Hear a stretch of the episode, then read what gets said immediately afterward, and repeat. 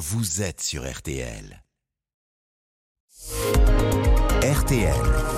Les trois questions du petit matin. Et l'invité d'RTL Petit Matin est, la mère de Biarritz, Maïder Arostegui. Bonjour madame. Bonjour monsieur. Merci d'être avec nous ce matin sur RTL. On, on voulait parler donc avec euh, vous de ces vacances de fin d'année particulièrement douces. Il est prévu, je le disais, de faire 16 degrés euh, ce matin à Biarritz. Est-ce que c'est exceptionnel?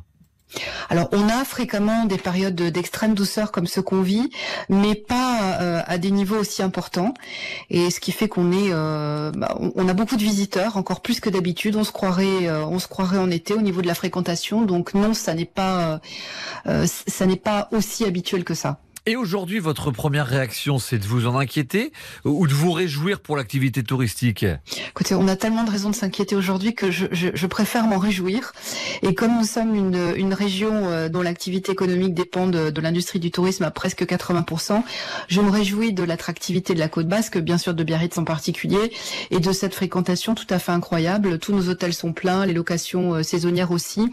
Donc non, je, je préfère m'en réjouir. Parce que ça change quelque chose d'avoir ces niveaux de température, euh, d'ailleurs sur quasiment toute la période des vacances de fin d'année. Alors oui, bien sûr, ça nous apporte du monde. Ce qui permet au monde de devenir, c'est également euh, l'arrêt des grèves, puisque la semaine dernière, nous étions en température extrêmement clémente et que nous n'avions pas autant de fréquentation. Donc c'est vrai que le, les touristes sont arrivés et avec le beau temps et avec le retour des, des transports. Donc la combinaison, en tout cas, fonctionne bien. Et la hausse de fréquentation, elle a quel impact pour euh, l'activité de vos commerçants? Alors c'est trop tôt pour l'instant pour la pour la pour la chiffrer puisque les commerçants sont en cours de de réalisation de leurs chiffres et que tant qu'on n'a pas fait le 31 qui constitue peut-être euh, l'un des deux trois ou quatre plus gros chiffres de l'année, c'est difficile. En tout cas, ils sont au niveau de fréquentation de 2021 qui avait été une année absolument record. Donc les chiffres semblent être euh, euh, tout à fait positifs malgré un contexte qui est plutôt morose.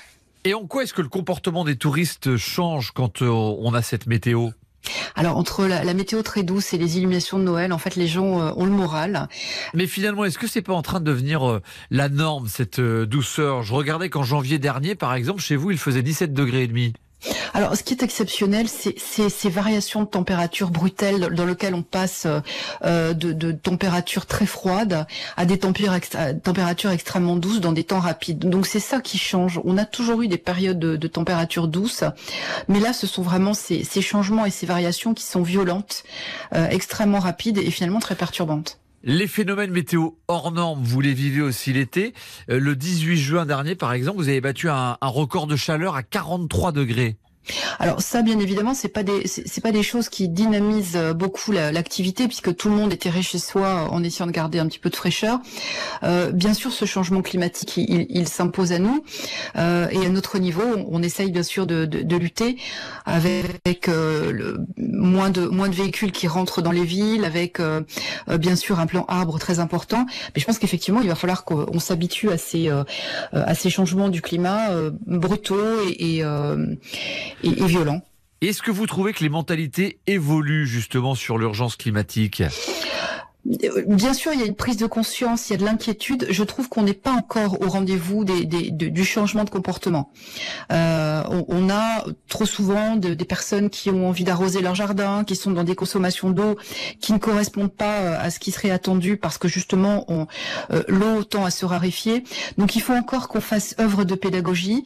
Les gens sont inquiets, mais il faut vraiment passer au changement de comportement et ça, on n'y est pas encore. Et par exemple, à Biarritz, les conséquences du réchauffement climatique, est-ce que vous êtes obligé de les prendre en compte dans vos décisions politiques?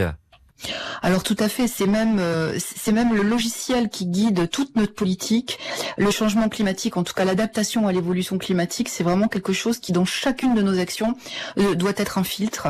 Donc que ce soit dans les nouvelles constructions, que ce soit dans le plan de mobilité, euh, que ce soit dans dans dans le choix des, plantes qu'on va mettre dans les dans les jardins publics. Le, logiciel, c'est vraiment est-ce que ça correspond au changement climatique ou pas? Merci beaucoup Maïder Arostegui d'avoir été l'invité d'RTL ce matin. Je rappelle que vous êtes euh, la maire Les Républicains de Biarritz où il fera 16 degrés euh, ce matin. Merci d'avoir été avec nous sur RTL. Olivier Bois. RTL Matin jusqu'à 7h. Et dans 10 minutes, un nouveau journal avec le gouvernement brésilien qui décrète euh, trois jours de deuil national suite à la mort du roi Pelé. Le meilleur footballeur du monde s'est éteint à l'âge de 82 ans. Une veillée funèbre aura lieu lundi prochain au stade du Santos FC, club dans lequel Pelé a joué l'essentiel de sa carrière. Il a marqué, on le rappelle, un plus d'un millier de buts. Il a fait rêver des millions d'amateurs de foot. La présidence brésilienne salue ce matin le plus grand athlète de tous les temps.